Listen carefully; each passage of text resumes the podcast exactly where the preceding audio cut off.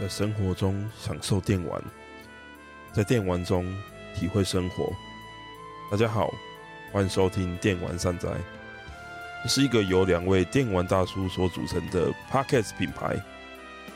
接下来为您带来的是由我金属所主持的漫游无止境。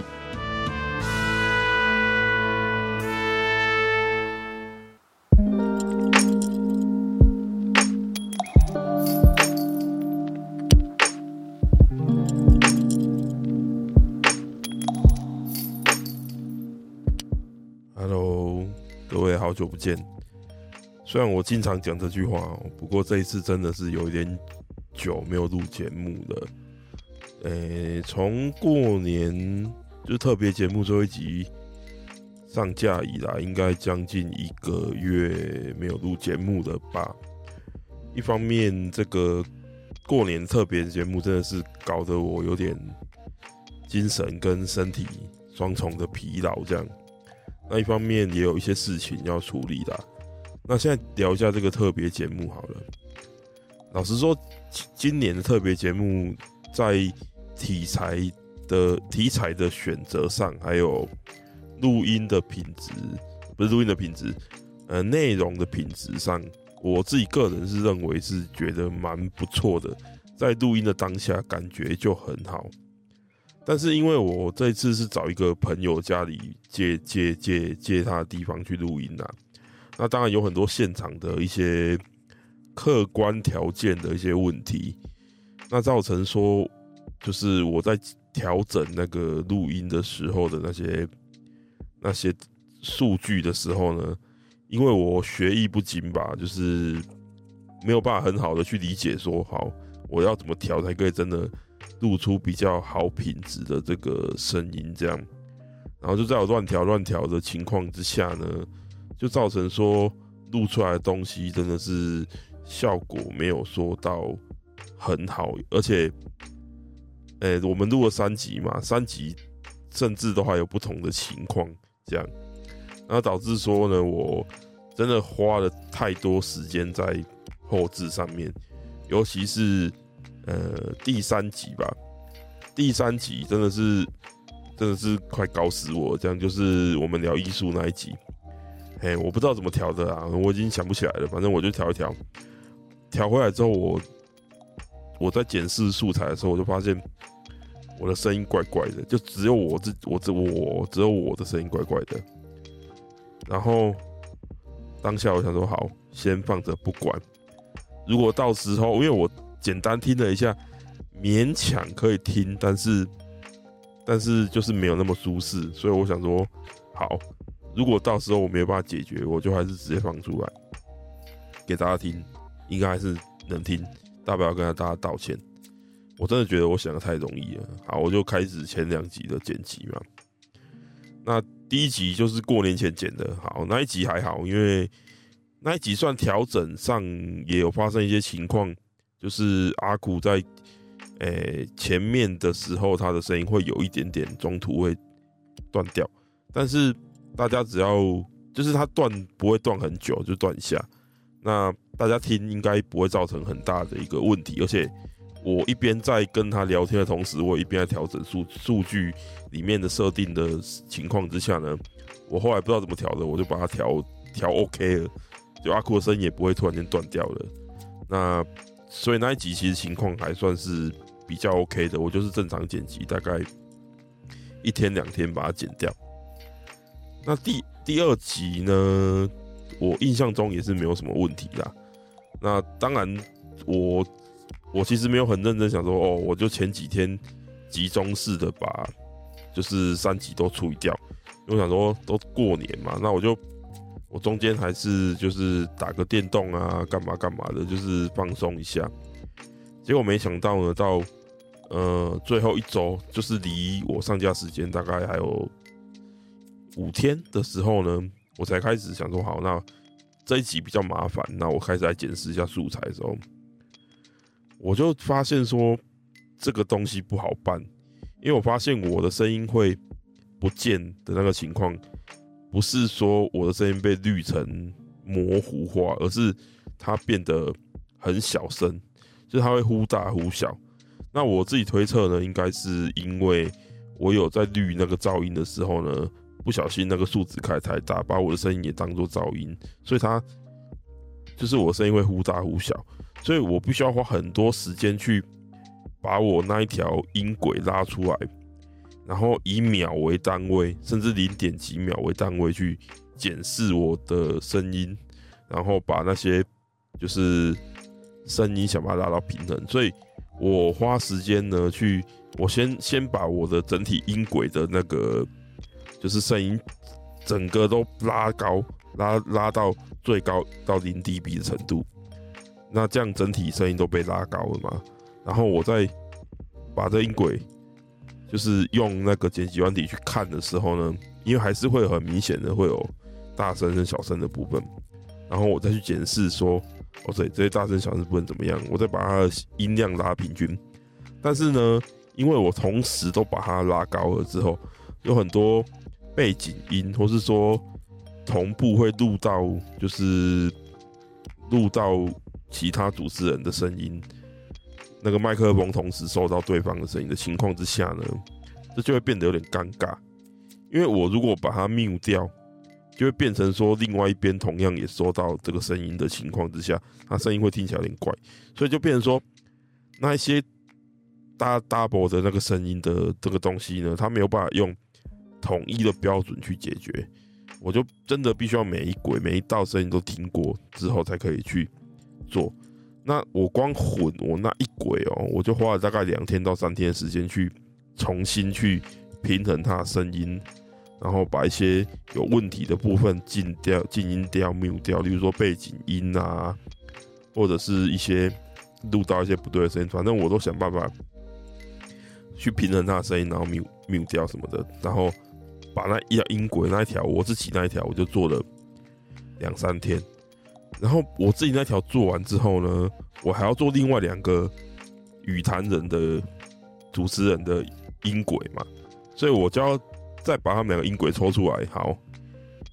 当然没有像我，我做我自己很麻烦，因为我那这个是需要以秒为单位去做的。但是他们两个的，我大概也是要一大段一大段这样听，然后去做修整嘛，所以也花了蛮长的时间，而不是三个人做做完合上去就好了哦。因为我在做单轨音轨的时候，我纯粹只是做声音的平衡跟一些杂音的修正。我是做没有做任何剪辑的，那整体听起来好不好？我必须要三轨叠在一起再听一次，然后重新去做一个剪辑，我才有办法，就是去有一个完整的概念去听这这一整集节目，就是说我要怎么剪会比较好。所以我又再听了一次，我他妈听了几百次了，然后就再听了一次，结果呢，在这呃三轨合一，我要。开始进行剪辑的时候，我突然发现，哎、为什么这三轨的长度不一样？就是因为我在花太多时间在剪，在也不能说剪，在整理这些音轨了。或许在过程中，我都不知道为什么，我不小心按到什么键还是怎么样，因为真的花太多时间。我几乎那几天都是一天剪八个小时，简直就像在上班一样。那我可能在。太累或恍神的情况之下呢，我不想要剪掉哪个部分或怎么样，我我已经不清楚了。总之，我发现这三轨长度不一样，我就心想死掉了。我马上开录音器材里面看，啊靠！要我的原始档我也砍掉了。然后我就是想，那怎么办？那怎么办？那最后我想说，好，算了，反正。我们那时候是录了大概一个小时又十分钟，十分多钟吧。那那些录音档最短的有短到五十几分钟。然后他说：“好，不管，反正应该八成的录音档都还在，我就先剪，有问题再说。”所以呢，我就开始剪。OK，前四五十分钟真的是还蛮 OK 的，但是。我不知道大家有没有发现啊？你如果听到后面五十四十几、五十几分之后，你会发现有有有一个人，他声音突然间不见了。就是我用剪辑的方式剪成，好像他讲的那些话都不存在，就连我这我们两个回应他的话，我都一起把它剪掉。就是我想办法把它剪成那个是弹起来听起来感觉是流畅的状态。那我自己觉得我是有剪到这样的程度，就是你听的时候应该是听不太出来破绽，但是你用感觉的，我不知道大家有没有感觉得到，就是你会发现后后面的大概十分钟左右，这个人都没有讲过任何话。对，当然有些人可能没发现呐，哦，然后到十分钟之后，这个人的他后面大概又有五分钟，他突然间又出现了这样，然后那五分钟出现了之后呢，另外一个人的话，另外一个人又不见了这样，所以呢，一直到最后，呃，大家说拜拜的时候，那个人都没有再出现，所以说最后说拜拜，我记得印象没错的话，只有我跟另外一位，然后其中一位主持人的声音是完全不见的。那总之我也不知道为什么这个录音档会呈现一个这样的状态。总之，我那一天真的搞到我自己整个快死掉了。我真的是，诶、那一天上架前的可能一个小时前，我才终于把整个录音档搞定。然后我上架那一天，诶、我记得没错的话，已经是年假的剩下。应该是礼拜六嘛，啊，礼拜天，然后礼拜一就要上班了，应该我记得没错是这样嘛。所以说呢，我整个年假大部分时间都在搞这三个三个录音档，我就几乎都在剪辑，真的是，呃，我此生哦，今我我其实也蛮长时间在做这种，就是声音上面，虽然都是诶、欸、业余的啦，但是我做节目也是有好几年时间的。我觉得这是我这辈子剪过最痛苦的。那当然，我觉得很大时间跟我不是时间，很大问题跟我就是学艺不精有关。我对这种声音的控制，那些诶、器材细节的那些设定的调教，我没有认知到很清楚，所以说我没有办法搭配当下的环境的情况去进行调整。那我觉得这是第一个问题。那第二个问题呢？我当下应该先录测试，然后先自己听听看，到底背景的杂音会不会影响实际录音的品质？这些我都没做。那我就想说，我就先调了再说。那反而导致呢，调了之后反而后续的情况变成一团混乱。那不过我觉得这就是学习啦。其实我们我们之前几次录音都有。发生一些状况，例如说，我们第一次过年，第一年的那是过年，我就是我们那一次所发生的就是我没有调成分轨的状态，就是最后录完只是单轨，就是只有一条录音轨，那就表示说我没有办法去把，例如说谁讲错谁不好讲不好，那部分剪开，我要剪就是两个人的部分都会一起剪到。对，那这个部分问题不大，只是。如果要剪得更精致一点的话，这部分当然是比较没有那么好啦。啊。不过我在那之后就搞懂了分轨，那这次就是有成功分轨。那这也是，呃，我最后能够，就算有人的声音不见了，那我也能够想办法把那些我们有对谈的部分剪掉，然后想办法把那个逻辑弄顺的原因，就是因为我们是有分轨的。对。那其次就是。哎，总之总之啊，我已经有点语无伦次了。反正这次真的搞了我很久，哎，然后希望啊，希望希望之后如果有再像这样对谈的节目，可以在情况更好一点。那在这边也先跟大家预告一下，因为我觉得那一次哈，我们聊医书，我们真的是聊得有点太开心，真的是那一次大家都很配合得很很好。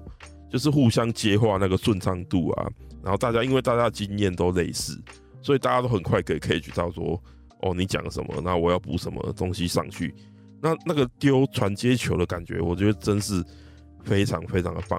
所以呢，我我这边决定就是之后我们应该尽量会在每个月做一次的线上录音的节目，就是多人的。那最少最少应该都会有我跟阿酷，然后其他时候可能会找一些朋友来一起录音。那目前我们已经约好录音时间了，应该最快应该下周哦，大家就可以听到新的一集，就是新的一集就是我们对谈的节目。对，那实际的内容呢，我就先跟大家卖个关子，就是等大家到时候我上架，大家就会知道了。那这次呢，是会采取线上录音的情况，所以说关于那些哦。现场的状况调整的问题啦，或者是互相大频道录到对方声音啦，那一种问题呢都不会再发生了。对，然后分轨也会分好哦，这次用所谓的机器人帮我们去弄了，所以说直接会分好，嘿，多条音轨这样。那总之这次我剪辑上上面应该就不会像现场那么多问题啦。那总之，关于这个调整的部分，我这个器材我之后也会想办法再去研究研究它它的这个调整的数据到底是什么意思，然后怎么样可以搭配现场状况去做调整哦。这个部分我会再自己加强一下。那总之呢，过年搞得我很累，所以说我就多休了一点时间哦。而且呢，你想想看，一过年。我们就补班嘛，然后上个礼拜一样也是补班，哎、这一个月有两个礼拜，我们都只有中间休一天，然后就来上班，然后只有两周哦，其中一周是有需要两天，然后另外一周就是本周哦，终于可以需要四天，但是整体来说哦，那个上班时间还是很疲劳的，而且呢，下周哦，你各位啊，下周在上班的。下周的上班天数高达二十四天哦，二十四天哦。总之，大家哦，就是下周就就辛苦一点，然后忍耐一下哦。那个月月中哦，就是下旬，最后哎、欸，不是四月初哈，会有五天连假哦啊。不过为了要放这五天年假，大家都就只能忍耐，多忍耐一点。然后因为真的是很累啦，所以说呢，再加上我其实最近有一点点人生生活哦，有一点点改变，就是我最近新增了一下个人的一些兴趣，我的兴趣已经够多了，我接下来也打算根据我的兴趣帮大家做一些游戏以外的节目，在我的漫游无止境 mini 里面哦，就是当然我还是会以游戏为主，这还是叫。那个就是游戏善哉嘛，对不对？电玩善哉嘛。那电玩善哉的话，不讲电玩会有点奇怪。但是我觉得偶尔让大家就是喘口气，不要一直讲游戏，讲一点其他部分，我觉得也不错。所以说我可能呃一一一段时间，我就会穿插一下以我其他兴趣为主的一些介绍的内容，然后以这些来做节目。那就跟我之前。做业配那两集就是放在 mini 一样，好，那要讲什么呢？就是以我个人兴趣为主，然后个人有什么兴趣呢？就到时候大家会知道。那我最近呢，因为我最近有了一个新的兴趣，讲新的兴趣好像也有一点奇怪。大家应该知道我很喜欢听音乐嘛，那听音乐这么多年，其实会想要自己学习乐器，我觉得这是是蛮正常的一件事情。那我呢，其实我之前就已经有学过乐器了。呃，我的哥哥其实他是他有在弹吉他。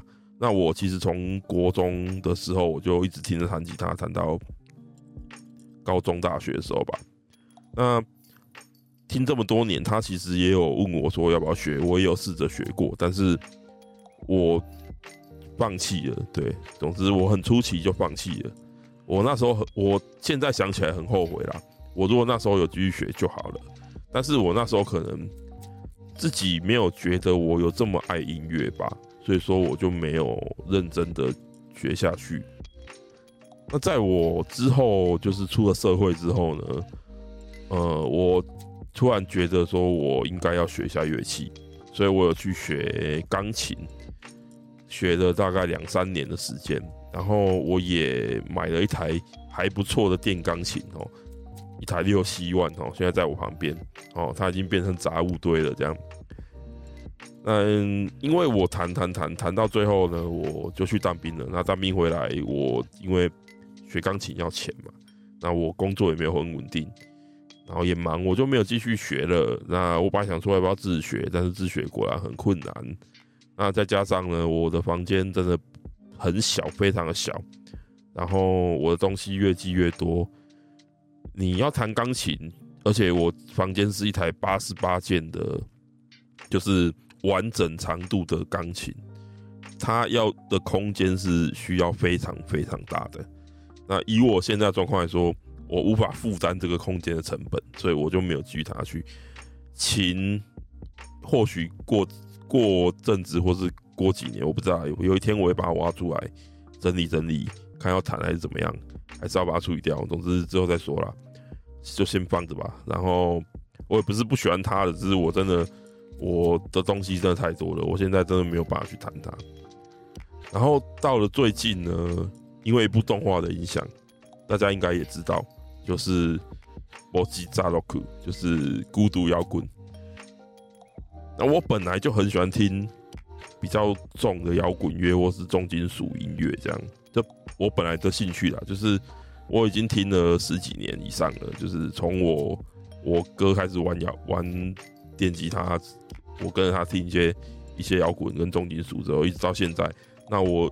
年轻的时候也蛮常进 live house，会去听一些音乐这样。 那一直到现在，然后因为孤独摇滚的关系呢，哦，让我突然有一点重燃对于学习吉他的一个喜好。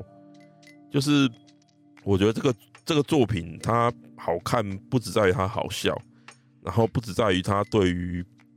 音乐的，就是玩团、玩摇滚的诠释，其实还蛮到位的。之外呢，我觉得他的音乐真的是很厉害。就是他跟 K.O. 那种真的是轻音乐那种很 pop 的那种，会把会把主唱的声音推得很前面，然后整个都充满着粉红泡泡那种音乐，完全不一样。他是真正的那种比较 heavy 的摇滚音乐，而且他的编曲。厉害的程度，我觉得很屌。就是编曲三井绿郎这个人，他还是很多团的吉他手嘛，像什么拉拉拉克什么的日本团。然后他的编曲能力，我觉得真是很厉害。首先呢，他在编这些曲子的平衡、声音的平衡上面，就非常的不同于其他的一些流行乐。为什么不同呢？因为他的主唱声音并没有推的那么靠前跟大声。他其实是把，诶，四四把乐器齁，就是鼓、贝斯，啊，当然 leader guitar 跟 rhythm guitar，rhythm guitar 就主唱的那个弹的那一把，他们四个再加上主唱五个声音，他其实做的非常的平衡，不会说主唱特别大声，然后盖掉其他不会。你在听的时候，你是可以完整听出哦鼓点怎么打，然后就是，诶，例如说贝斯，它的 bass line 是怎么样。这些部分呢，其实在他编曲的手法上，以及他后置的平衡度上面都有很好的体现。所以在听的时候，你并不会觉得说，OK，有哪一个东西特别突出，因为他把诶、演唱也视为是一种乐器，所以通通都平衡均衡。那这个部分是我真的觉得很棒的。那其次呢，是他的作曲真的蛮厉害的。他虽然是找了很多。人，然后做了很多不太一样风格的音乐，就是有比较软性的，也有比较比较重一点的各种。但是我觉得他风格很均衡以外呢，他编曲厉害程度，那他这些作曲啊，还有他的作词什么的，我觉得都是很有程度、很有水准的的音乐。虽然说我有点小小挑刺，就是说。里面的依剧情设定，那些音乐的歌词应该都是小孤独写的，但是那些歌词好像没有写的很孤独啦。就是他剧情演的好像说他只会写那种很很黑暗、很孤独的歌词，但是真正的歌词好像是没有那么没有到那个程度，就是了，但是还还行，因为他的音乐真的是太厉害了。那真的是我觉得以 K.O. 来说，真的是完全被孤独摇滚海放。我觉得 K-ON 是这样，K-ON 是一一部他完全明白他重点不在音乐上的作品，音乐完全是他的背景，所以说在这个作品他的导演的表现手法上，他不会去，他不会去就是重点放在音乐上面。那我觉得这这个部分来说，他是很有自知之明的。所以我不是要贬低 K-ON，我也很喜欢 K-ON，可是 K-ON 不会作为一部音乐作品让我很喜欢，但《孤独摇滚》的动画是会的，包括漫漫画也没有。其实漫画也是很那种，其实跟 K-ON 蛮类似的，就是非常方文色的那种四格漫画的那种感觉。所以动画是真的真的很用心，而且很厉害。虽然说我们永远可以调试，因为我。我应该可以说，他这部作品，他在初期企划上的时候，应该是成本没有太高，所以说他在一些音乐的表现上面，虽然说他应该是找听说了，还有自知在这那些里面真的弹奏那些音乐人，然后他们去做动态捕捉啊、拍摄啊，然后再反映到那个作画上面，但是他成本应该是没有很高，所以说。他反映的作画，因为你做的动画其实是要有一定程度的表现出，有一点怎么讲，超越现实，就是有点夸张化，它才会反而让人感受，哎，很真实。其实是因为这样的人是会感受是会放大的，所以你如果完全作画，完全反映真实，人其实是会感受不真实。所以你要怎么样让他这个夸张的成分去放大到？不会太夸张，但是又可以让你感受到。我觉得你，例如，例如说，你去看那个《凉宫春日》，他不是有一集在演奏干诺斯，那那那那一段的表现，就是很准确的表现出了我刚刚讲的那个过不会很过分的夸张化的那种感觉，而《孤独摇滚》反而太收敛了，他那些动作什么的，你其实那些韵指什么的。或许实际上没有那么夸张或怎么样，你其实应该要做出来，然后敬畏的转换啊什么，他都做的太保守了。然后要不是他音乐很棒哦，那一段真的是会被毁掉。我其实是希望那个东西可以做得更好，那个节奏感什么的，是有点可惜。可是这是有点挑刺啊，整体来说我还是蛮喜欢的。对，哎、我怎么开始在讲那个作品的？的那个心得的。啊，总之我就买了一把琴嘛。啊，因为我原本就很喜欢 Les Paul 啊，不是因为 Boss 讲拿 Les Paul 我才想要买 Les Paul 啦，因为我原本就觉得 Les Paul 很漂亮，那个 Fender 那种那个 Stratocaster 那种我没有很喜欢，因为我觉得那个好像太热门了，大家好像想要电吉他都是那种型的，我个人就蛮喜欢那个 Les Paul，所以我大概年前。一月一月的时候，就开始一直在看琴啊，我就看看看看看，然后我就在衡量说，OK，我到底要买哪一把琴会比较好？因为我预算真的没有很多，然后我又想要 Les Paul。那如果低预算要 Les Paul，好像就只能买 Gibson 的副厂 Epiphone 的，但是 Epiphone 大家好像又说它低价，其实好像没有到很值得买。那总之，我就花了很多时间在。研究这些啊，呃，因为 Gibson 我是一定他妈买不起啦。然后，而且我又没有一个爸爸是玩音乐的。你知道，不讲那那把 Gibson Gibson Les Paul 呃 Custom 要多少钱吗？那把台币全新的一百二十六万哎、欸，我他妈到底最最好是买得起啊，对不对？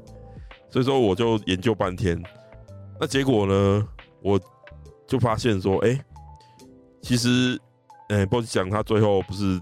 最后一集他换了一把吉他嘛，那一把是雅马哈的 Pacific，应该是六一一，但是其实它里面买到那一把的六一一是不存在实际上的呃雅马哈的型号里面的，是因为那个拾音器的颜色不一样，所以说它那个其实是定制版呐。那雅马哈后来有做出来，就是好像有做出来两三把，然后抽奖送给大家。就只有那两三把而已，对。那总之我看到六一二这个型号，它是六一，但是我想买六一，因为我觉得六一二比较漂亮。六一二七那个系列我觉得很漂亮，而且它是单单双。如果我买双双，就是拾音器啊，哦，拾音器有分单拾音器跟双拾音器，那声音有点不太一样。单单双好像也可以玩一些比较轻一点的，哦，不用玩那么重的。其实我的，因为我的兴趣也是蛮广泛的，我也不是永远都要听那么重的音乐。他说，我那时候想说，哎，单单双这个雅马哈 Pacific 六一二好像还不错，然后就去看一下价格，哇，台湾卖三零六零零，这是台湾的定价。但是呢，日本同样型号，日本只卖大概一万七千多，我价差一万多块，哎，真的看到的时候我就发傻眼，我说哇靠，你雅马哈真的也太太坑了吧？你台湾定价卖那么贵，所以我那时候呢就一时冲动，我就我就跑去日本的乐器行订了一把，然后找代购想说运回来。但是呢，我没有想到一件事情，因为我记扎罗虎太红了，那个雅马哈那一个型号整个整个被买爆，所以我订到现在超过一个月了，目前还没有货，就是还没有出货给我，完全完全没有货的情况之下，我现在我现在看一下代购订待订的那个网站，对，完全没有到要到货的迹象哦。啊靠腰嘞！我到底要等多久才能够练到琴啊？我有听说是可能要等到半年以上，我不太确定啊。总之就是大家都一窝蜂的跑去订吧，然后就没货啊。因为老实说你，你如果要订到以那个价钱来说还不错的琴的话，你与其去买那个 Les Paul 那些低价 Les Paul，比起雅马哈这一把，反而在哎、玩琴的人的心中的评价其实是不错的。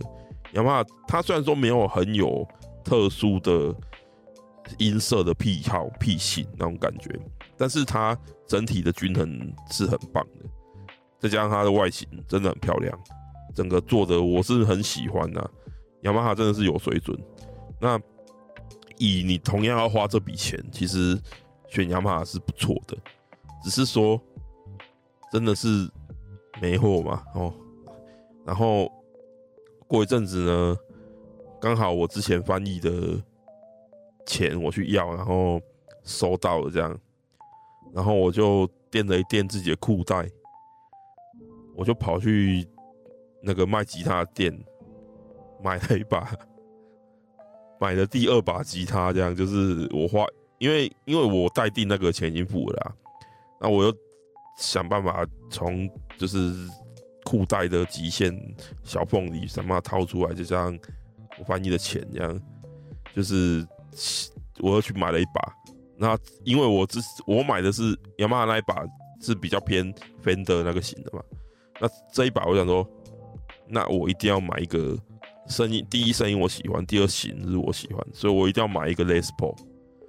对，那我一开始想说。我要买个一万上一万出头，买个艾巴尼兹就好了啊。反正艾巴尼兹便宜，初学者很爱买嘛。我本来这样想的，结果我去了之后，老板就说：“你想听哪几把？我拿下来弹给你听。”他拿下来弹给我听，听听听听听。我还是觉得 Les Paul 有有一排 Les Paul 没有那么便宜到一万块出头，但是。它的它的性价比来说，CP 值那个声音是我喜欢的，然后外形又是 Les Paul，所以后来就多捏了一点。因为老板也有阿萨利亚，他就说你如果这样 OK 的话，我一堆什么什么什么什么琴带啊、皮壳啊，然后调音器啊，然后包含包含那个音箱啊，都便宜，超便宜嘛，给我真的。他真的算我很便宜，我就想说啊，干好吧，那就捏了一下，我就买了 Cort 的 CR 两百。那 Cort 是一家韩国厂，然后它是算是帮蛮多大厂代工吉他的啦。那他有出自己的型号，自己的吉他就是比较低价位，但是还不错的琴。那 Cort 的 CR 两百就是以 Les Paul 的外形，但是它没有 Les Paul 原版的 Gibson Les Paul 那么重，那么纸板那么厚。是比较适合新新手来买的。那再加上它声音，我上我上网听过很多 review，真的是声音是真的不错。那如果你有听我这期节目，然后你刚好也可能受到波吉扎洛库的影响，你想要买吉他的话，Cort 的 CR 两百或是 CR 二五零，CR 两百大概一万四千多，然后 CR 二五零大概一万五千多，好，捏一下还上得去。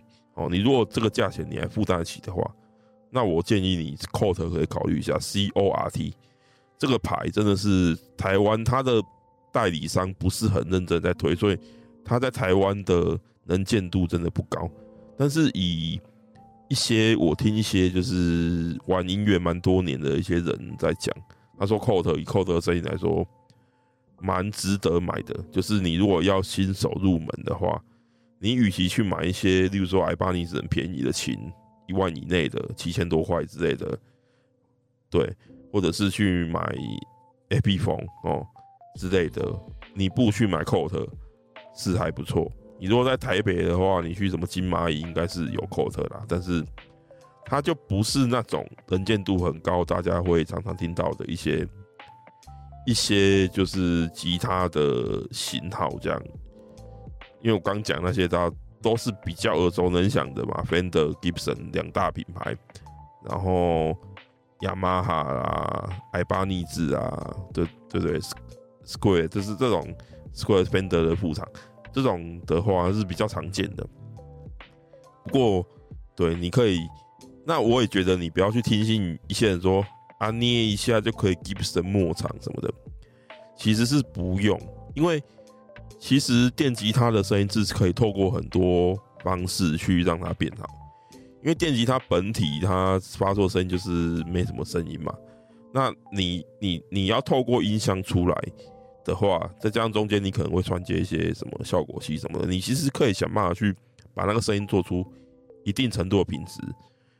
所以说你其实不用太 care 说你一定要捏到一个什么样程度，两三万买个 Gibson 或 Fender 什么末场什么场没场。二手什么什么，那你一样，你捏上去，我也是蛮建议的啦。只是你也不要觉得说我买这个一万出头的琴就是很烂，你也不要这样想，对，都是不错的。那重点是你要喜欢那个外形，第一点，你外形一定要喜欢，因为你新新手其实你不用太 care 音色，重点是漂亮。那其实是你的那个握感，就是那个就是不要太厚，然后那个什么悬距什么的。可以的话呢，亲自去挑选，然后你没有朋友认识的也没关系，你就找店员帮你推荐，然后看可不可以调整一下悬距什么的，调调的比较低一点，让新人可以比较舒服的去演奏的一个情况之下，那就可以了。对，讲的好像我很熟一样，其实我也没很熟，我也才练没多久，只是就是我蛮喜欢做这方面的研究。啊！居然讲跟游戏无关的事情，就已经讲了快四十分钟。好啦，我聊一下我最近打的游戏好了。呃，其实在这段时间呢，我还是要打一些游戏。即使是在过年那段时间，其实我有打一款游戏。那那时候正想说，哇，太好玩了，我赶快有那个节目剪一剪，我可以继续玩，我就被中断了。不过这款游戏蛮值得一讲的。就是圣火侠魔录 N-Gage，我不要说，这应该是我觉得啦，就是呃，3DS 的觉醒之后，我称为第三代的圣火，就是加贺那算是第一代圣火，然后加贺离开之后，陈广通从 GBA 的封印之剑、烈火之剑那个时期，一直到 GameCube 跟 Wii 的这两款，这段时间哦，我比较称为第二代圣火。那新世代就是第三代圣火，是我自己觉得，这是我自己的分类啦。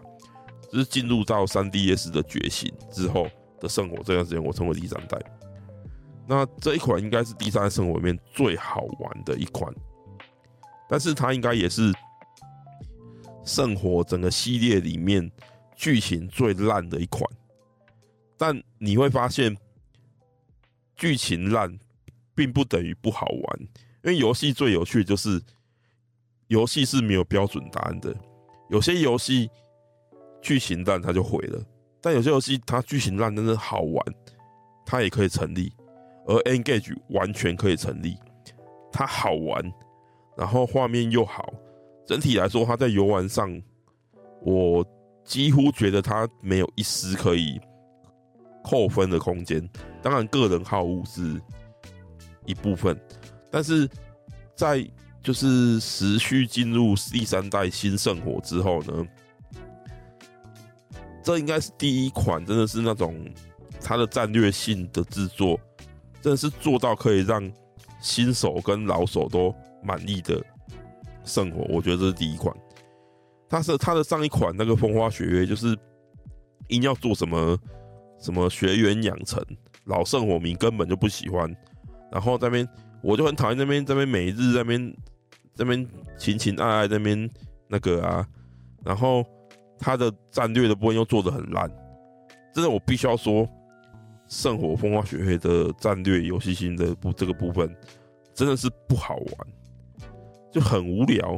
他又太吃那个养成那一块的东西，然后搞得好像一个好好的圣火搞得像无双，难怪他后来出了无双这样。就是，但是呢，在 Engage 的时候，我觉得他的战略性绝对是可以令人满意的。那。它跟风花雪月就好像有点相反，就是风花雪月是剧情评价还蛮好的，但是 Engage 剧情就烂到真是无话可说。哦，不管是演出之尴尬程度，还有它文本之烂哦，它这个编剧是那个觉醒跟衣服的主编剧嘛，真的是这位的哦文本的能力真的是蛮差的。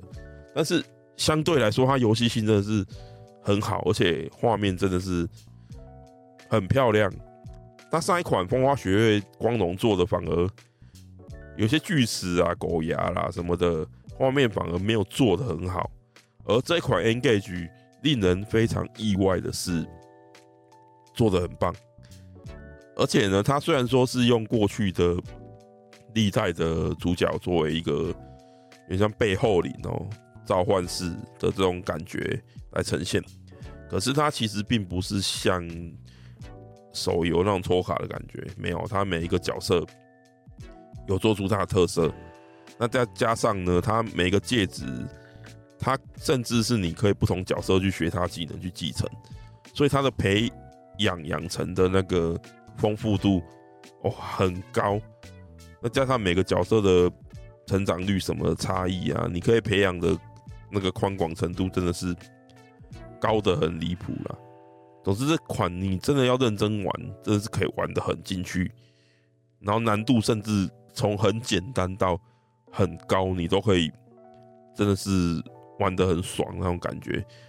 你玩简单的，虽然说简单到真的是很简单，但是你也可以玩得很很真的觉得很舒服。然后你想要爽爽推那种感觉，然后再加上你你想要认真的玩高难度的，例如说。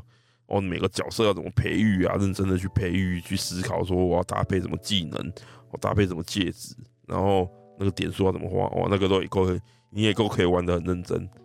那个部分也都是很精彩的。总之，圣火小毛头 Engage 是真的推荐。可是我才玩了七话，我就开始后置，我就没时间玩了。那在剪完之后呢？OK，我玩的另外一款游戏，它刚好在那个时候出。那也是我很期待的，《Dead Space》绝命异次元的 remake 哦，因为我很喜欢恐怖游戏。那绝命异次元制作绝命异次元这这批人呢，他其实是他其实是有沉浸式模拟的血统，他跟那个 BioShock 可以说是系出同源，都是从 Looking Glass 这家公司，也就是做 Season Shock 的，然后之后这一批人。有肯列文去做的 BioShock，然后部分的人去做了 Dead Space，然后还有那个什么、还有一批人去做了那个 Dishonor 耻耻辱，台台湾叫什么？完了马上就 Dishonor，就是那家公司啊，就是来做 Dishonor 还有 Prey，还有 Dayloop 那家公司，总之就是当年在 Looking Glass 这家公司里面的人。他们这种沉浸式模拟，以不同的方式去表现，然后以 Dead Space 来说，它那种去去 UI 的形式，然后让你呢很沉浸在游戏里面，感到很紧张、很恐惧。的那种表现方式，正是从 System Shock 继承而来的。这样，那 Dead Space Remake 真的是你好像必须要得对 EA 改观一下，因为他制作这个游戏的这个公司这个小组，他其实之前都是，例如说帮诶《星际大战》那个战场前线做一些部分工作。那他们唯一完整自己公司做的，就是也是《星际大战》的那个那个开战机在空中射击的那款游戏嘛，战机射击游戏。那个呃，我是没有玩，所以说我就会怀疑说，哎，这家公司到底行不行？结果没想到做出来的成品如此的令人惊艳，而且他还能在原作的情况之下去做适度修改，去配合现代。那甚至是已经玩过的人的一个情况之下，让它显得跟原版既像，但是又有一些追加的内容，让你很兴奋。例如说，主角的他的对话相对原版是几乎不讲话，那这一版他就会有一些对白什么的，然后再加上在剧情上甚至有一些延伸的部分，在你第二轮甚至可以看到一些不一样的剧情。等等的这些部分，而且它画面真的做得很好。那这一部分来说呢，都让这款游戏以不管是你是一个玩过前作的人，甚至是你想要以一个完全全新作品来看这个作品给你的一个感受的话，你应该都不会失望。你想要玩恐怖游戏的，你想要玩哦第三人称射击游戏的。这款游戏真的是都是一个真的很棒的作品，虽然我认真的还没有打完啊，我大概只打了一半吧。不过这次连假我是蛮想要把它打完的，那蛮意外的哦。我基本上应该是不太会害怕恐怖做游戏的人，但是这款游戏真的让我很紧张，可能是因为我玩我玩射击游戏的技术真的没有那么好，所以说呢。每次他敌人冲过来，我就很害怕，说：“哦哦，他我要切这里，切那里，切那里，然后瞄瞄不好，瞄不好，这样之类的，就是总之还蛮紧张的，真的。如果大家喜欢恐怖游戏这种恐怖感、惊悚感的话，《绝命市原 Remake》绝对是非常推荐。那其次第三款，我要再推荐一款，我最近玩的，我真的是觉得非常非常的棒，非常让我意外。真的很棒，我当年没有玩。对，讲这样大家都知道是一个 remake 或者是 remaster，我这是一个模糊了这个名词的界限的一款游戏。哦，这也是之前的那个 Nintendo Direct 里面的一个算是惊喜。呃，几年前吧，五年前吧的 E3 展，任天堂有发表一款游戏叫做 Metroid Prime Four，。哦。就是以前叫《银河战士》，现在叫《密特罗德》《密特罗德 Prime》四代这款作品。那大家应该没有什么兴奋感，诶，因为它这个系列作在台湾的知名度其实没有那么高。但是如果你有去看一些反应的动画，在 YouTube 上面，你你你就会发现，欧美人非常非常的兴奋，但是有些人都哭出来。这个游戏在欧美是非常的有影响力的。那它是银河战士，我还是叫银河战士啊。银河战士系列算是变成第一人称的一个游戏。那银河战士过去是一个我们都知道银河恶魔城嘛，是一个探索、战斗、解谜的一个游戏。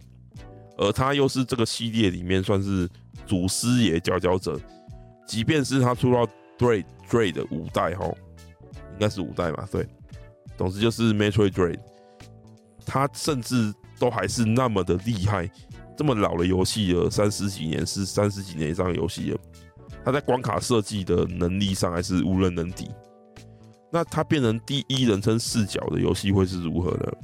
在我们的想象里面，好像会觉得说，哦，第一人称会不会像类似 COD 那种游戏啊，变得很战斗很频繁？啊，就结果玩了之后，意外是没有诶、它虽然是第一人称，整个变成不一样的感觉，但是它玩起来还是那那种解谜成分很重的那种那种感觉。它只是它有点像是黑魂，你知道吗？它像黑魂，不是因为它的动作战斗什么的，而是黑魂的那种关卡探索的那种感觉。我们常常都说黑魂，诶、我记得宫崎英高自己有讲过了，黑魂是被银河战士 Metroidvania 所影响的嘛，而银河战士 Prime 它就是继承这个血统，然后把它三 D 化的最好的一个范例。它甚至在战斗上，它其实没有很需要你瞄瞄准或怎么样，因为它是可以锁定的。那加上它原版是 GC 版。然后 GC 版它其实那个时候还没有所谓的双摇杆锁定的 FPS，所以它是要你自己去按锁定键，它就会自动锁过去，然后就可以射击把敌人干掉，所以它没有那么需要你战斗的部分要去瞄准。而这个游戏它的战斗的比例也不高，它主要还是在那个关卡探索跟解谜上面。然后你如果是有玩过二 D 版的银河战士的人，你去玩 Prime，你就。你玩个几关哦，你通过一些解谜的关卡，你就会很神奇的，你的身体就会感觉到，哦，这是熟悉的味道，这这就是银河战士的感觉，很神奇。它虽然是三 D 的，看起来完全不一样，但是你玩起来还是那个味啊。那我觉得这就是它很厉害的地方，变成三 D 的玩法不一样了，但是他还是可以来感受到。他身为银河战士的那个血统，然后他最近应该是今天吧，就是礼拜五，就是今天是二十五号嘛，二十四号讲错了，二月二十四号，我录音的时候是二月二十四号，他出了盒装版嘛，就是实体版。那我我是买那个 download 版啊，我没有买实体版，因为我迫不及待想玩。那它实体版出了，大家可以去买来玩，它也有中文，然后价格也不贵。应该是一零九零，嗯，然后我觉得它这个东西我前面有讲过，它模糊了 remake 跟 remaster 的，因为它是叫 remastered 的，但是它画面建模完全重做到非常漂亮，绝对不是 remaster 的程度，不是那种直接解析度拉高，稍微滤镜修一下就就就来卖那种，有一些某些不良厂商的那种做法，no。它整个建模是完全重做的，所以它画面是足够漂亮。纯粹看它画面，你可以说它是 remake 没没有问题。然后再加上它的，哎、欸，玩法，它是除了 GC 原版的玩法之外，它还有加 V 的玩法，就是双双摇杆瞄准的，就是你指向哪里就瞄哪里，就有一点体感的。然后我比较说它优化的那种陀螺仪的瞄准啊。它的物理的那种直接指向式瞄准法，哦，玩起来很舒服，而且不用校正，不错。然后第三，它加了一个全新的玩法，是现代的双摇杆瞄准的方式，就是左摇杆移动，右摇杆是视角的这个方式，也很舒服，也是现代大家习惯的方式。那三种方式大家都可以去尝试一下，我觉得都不错。玩这个游戏都蛮适合的，那种是 meter 的 Prime，真是太好玩了，真是意外的惊喜哦哦！虽然说也没有很意外啊，因为之前就一直听说，因为因为那个 meter 的 Prime Four，因为一开始是给 Bandai Namco 去开发吧，结果他们开发发生问题，所以后来任天堂收回去，然后叫那个。Prime 的原始工作室，诶，Rachel Rachel Studio 去做这样。那那时候就说，因为要缓和大家等 Prime Four 这么久的那个愤怒的感觉，所以他们把 Prime Remaster 要重发这样。那我想说，哇，发发就发，反正应该大家还是比较想要玩的新作。结果没想到，哇，这个 Remaster 的真的是做的有够赞的。然后现在反而是希望说。你四代出晚一点没关系，慢慢来，慢慢做。你那个二代跟三代可不可以也可以 remaster 一下？对，你 Prime 一、一二三四这样一起都出，那不是很好吗？对不对？那总之呢，Metroid Prime remastered 太棒了，去买去玩，金价战。好，那大家最近应该也知道游戏圈有一些新闻啊，哦。那那些话题上的作品，我跟你讲，我真的都很想玩。霍格华兹的传承，我跟你讲，我骗子买了，我也安装进去了，但是我没有空玩，对，我真的没有空玩。然后原子之心，我安装好了哦，我用那个 XGP 版的哦，我没有买啊，我用 XGP 版的，我也安装好了，但是我真的没有空玩，因为我还要练琴，然后。还还有很多事要做，然后这个礼拜要特，这个月要特别累，然后要你看，我现在我现在帮你们录音，对不对？我现在帮你们录音又对不对？又是缺减少了我玩游戏的时间嘛？好，对不对？所以我没办法。霍格沃兹传承跟原之心很想玩，但是我到底什么时候会开始玩这款游戏还不清楚，因为我生活小魔录 Engage、绝命异次元 Remake 跟 Metroid Prime 这三款都还没有破。然后还没有，还还有更多我买了，甚至都还没开始玩的游戏，有很多，真的有很多。然后三月要到了，三月我大概又有四款游戏要买，大家都知道说，真的是很忙啊。然后又得做节目，然后企划节目，你节目做了就没有那么多时间打电动，对不对？因为我这人，我这个人做节目的鸟摸，大家也知道，我总是要查很多资料。然后理清那个逻辑，在我心中完整的逻辑，我才会愿意想要做一集完的节目给大家，对不对？就像现在这样，我明明就直接录一集闲谈节目，我也可以聊到快一个小时。那内容我也是希望说尽量，对不对？给大家一点有有意义的内容，所以就就连那个聊个最近的兴趣，我也都可以完整讲讲一个。作品它的好看在哪里？它音乐精彩在哪里？然后选吉他的方法，这样，就是真的是不知不觉就会想要讲的很多很完整，这样，这是算是我的一个坏习惯。然后，那本来呢，这个节目我本来没有想说我会聊那么多在前面的杂谈那个部分，但是啊就不小心聊那么多。对，我本来后面还有。想了一个东西要讲，那就算了啦。这个东西就以后有机会再讲吧。而且它还蛮值得我做一集节目的，就是不要混搭那些其他内容。好，我再想想吧。好，OK。总之，节目差不多到这边了哈，先结束，我要去打电动了。非常感谢大家收听。那接下来预计呢，就是下个礼拜，下礼拜阿酷应该就是没有节目吧？哎、哦，下礼拜阿酷应该有节目，哎、我也不太确定。反正下礼拜我应该会上一集节目，是好多人录音的节目，然后内容到时候大家就知道。那希望大家会喜欢。那也感谢大家在那个过年的时候还是继续支持我们。虽然过年的节目有很多的问题，但是收听率还蛮高的。好，那非常感谢大家。就算。声音有点不舒服，大家还是都听下去了，然后也给我很多的回馈。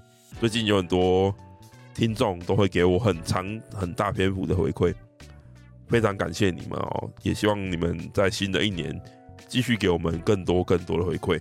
然后还有其他的听众哦，大家没事的话，欢迎来我们的粉丝团跟我们聊聊天，在我们的节目的主题下面跟我们发文下面跟我们聊一下。不管聊什么，跟主题有关，跟主题无关，跟游戏有关，哦，游戏无关的话，还是嗯，总之随便你啊，我看你想跟我聊什么，欢迎来我们的那个 FB。那你如果有点闲钱，有点余钱的话，可以看一下那个你现在所收听的，不管是哪个平台里面的那个资讯，节目的资讯里面有赞助的连结，哈。你也可以赞助我们一杯咖啡，这也对我们会是一个很大的鼓励。总之，大家就尽你所能。你如果没有钱，你不想赞助给我，你觉得我很讨厌，但是节目还不错，你也可以来跟我聊聊。好，感谢大家，这期节目很水，但是没有办法哦。总之，我要去打运动了，就这样啦，拜拜。